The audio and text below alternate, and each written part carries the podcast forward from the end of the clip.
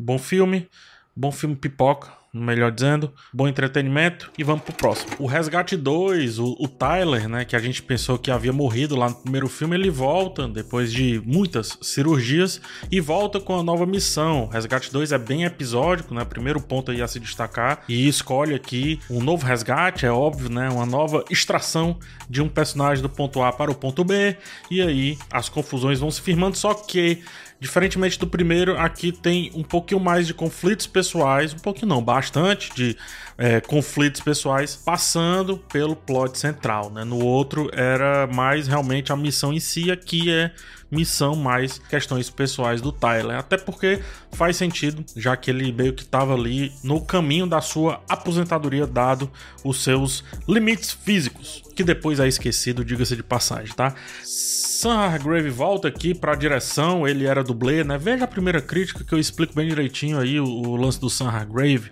essa migração, esse novo cinema dos dublês, John Wick, etc.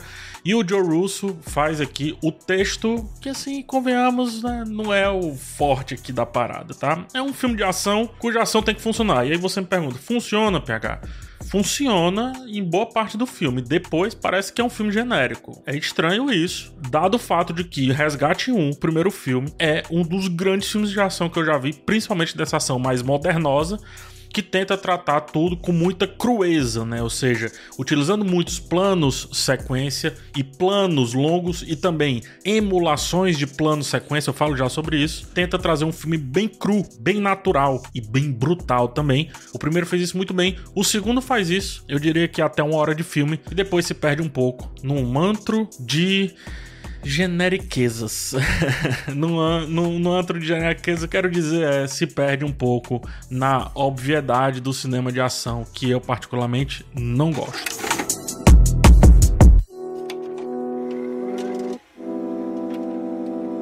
Vamos lá, falar sobre o plano de sequência absurdo de 25 minutos, né? Não é um plano de sequência, parece, mas não é. Assim como o filme 1917, ele faz os cortes em cena, né? Ele prepara os cortes dentro da cena. Então, por exemplo, vai entrar um, um novo elemento na cena, ele vira a câmera para a parede para fingir que tá girando aqui para cá, e aí quando se apruma, né? Pega prumo novamente, a cena já está modificada, a cena já foi cortado. Então aqui, como tem esse lance dos dublês em, em, posições de direção, em posições de mestre, né, digamos assim, aí sim, né, esses planos longos são muito bem realizados. Porque uma coisa é fazer plano longo e alguns planos sequência, é, aqui eu consigo fazer, eu pego a câmera e saio andando pela casa. Mudou de cômodo, é plano de sequência, como eu gosto de dizer.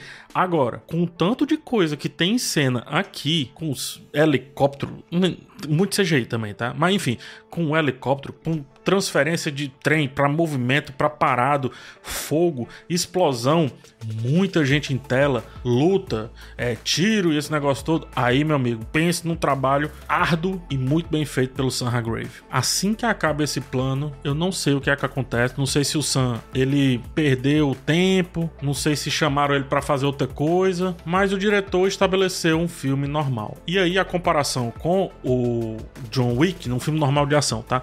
E aí a comparação com o John Wick eu acho que vem muito a calhar, porque o, o John Wick ele nunca perde é, esse, esse empenho que ele tem para fazer o tipo de ação que ele estabeleceu.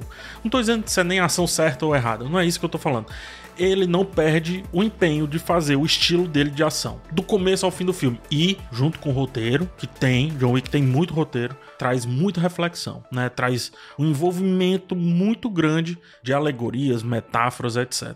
Por mais que o primeiro filme desse daqui não tenha trazido isso, para além do fato do passado do Tyler se conectar com o garoto que ele tá resgatando, e esse segundo filme foi altamente literal nesse assunto, por mais que isso não seja que o forte seja a ação, ele estabelece que seu grande trunfo virá dessas ações contínuas, com continuidades extremas e do meio pro final do filme não fazer mais isso, eu acho que é, no mínimo, um desrespeito para consigo mesmo, para com que ele mesmo estabeleceu. Logo, uma hora de filme, que espetáculo de cinema de ação, que espetáculo de cinema pipoca. Dá uma hora para lá, chega a ser cansativo. Inclusive a cena final, que tem um grande preparo, uma parada meio Rambo, né? O, o Chris Hemsworth, ele surge aqui como um Rambo moderno, né? Nesse Resgate 2. É, e o Rambo moderno tem outros pontos a serem debatidos vou trazer também. Essa segunda parte do filme não, não é interessante. Não é interessante de modo algum. E o curioso é que a segunda parte também é recheada de essas paradas emocionais, emotivas e tudo, que de certa forma é até interessante pra gente entender o personagem do Tyler, mas eu me pergunto se a gente já não tinha entendido o personagem do Tyler quase em sua completude, com os flashbacks ou os flashblinks, né, aquela piscadinha que vem um devaneio, tanto do filme anterior quanto da primeira parte desse filme. Então, até isso eu penso que é, é, é bom, tá? Mas também não é a melhor das execuções. Acho que esse é o resumo desse filme.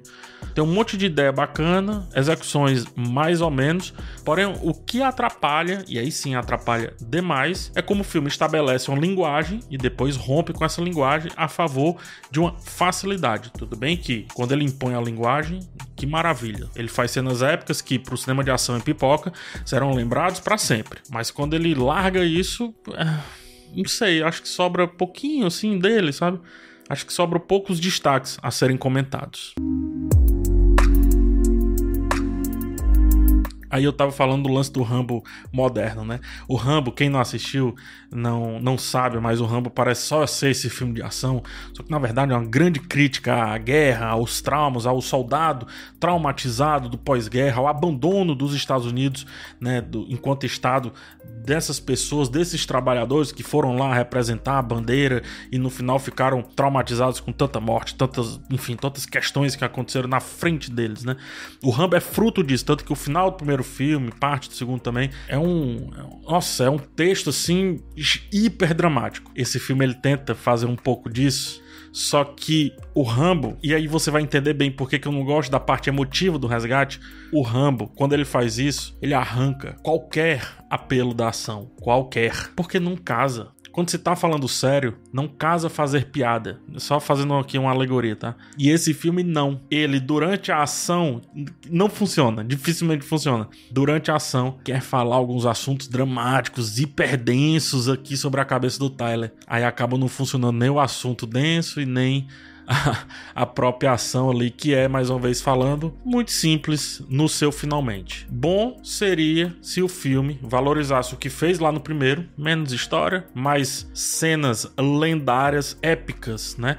De pancadaria e de pirotecnia em planos sequência, já que estabeleceu isso como uma linguagem, coisa que esse filme aqui consegue fazer só por mais ou menos 50 a 60% dele um ato e meio, vamos colocar assim, um ato e meio. Até os 45 minutos de filme por ali, de tirar o fôlego. E eu acho que é para isso que serve esse tipo de filme, né? Tirar o fôlego.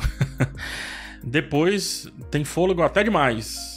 Você respira até demais. E a ação toda picotadinha no final combina com qualquer filme, qualquer filme, menos o resgate. Ainda mais se visto agora como uma franquia que ele se vende, que é. Ainda assim, bom que se diga, tá? Para finalizar, é bom filme, né?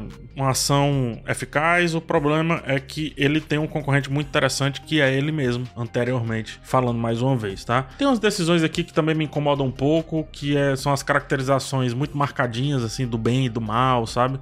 Essa, essa pegada meio lado A, lado B. Acho que tem um assunto aí que o filme ele quase vai explorar, que é tentar espelhar esses dois personagens, o protagonista e o antagonista, mas também ele não consegue falar sobre isso porque, como eu disse, fica entrecortando os assuntos que ele julga sério, né? Ou seja, o passado do Tyler e a visão do Tyler para com ele mesmo. Tem até um momento que um menino pergunta assim: "Você acha que você é bom?" Então ele fica entrecortando isso com, com ação, só que no segundo trecho do filme, como eu já disse várias vezes, uma ação um pouco é, picotada demais, que parece mais Jason Bourne e menos o Resgate, John Wick e filmes que são dirigidos, nesse caso, por dublês.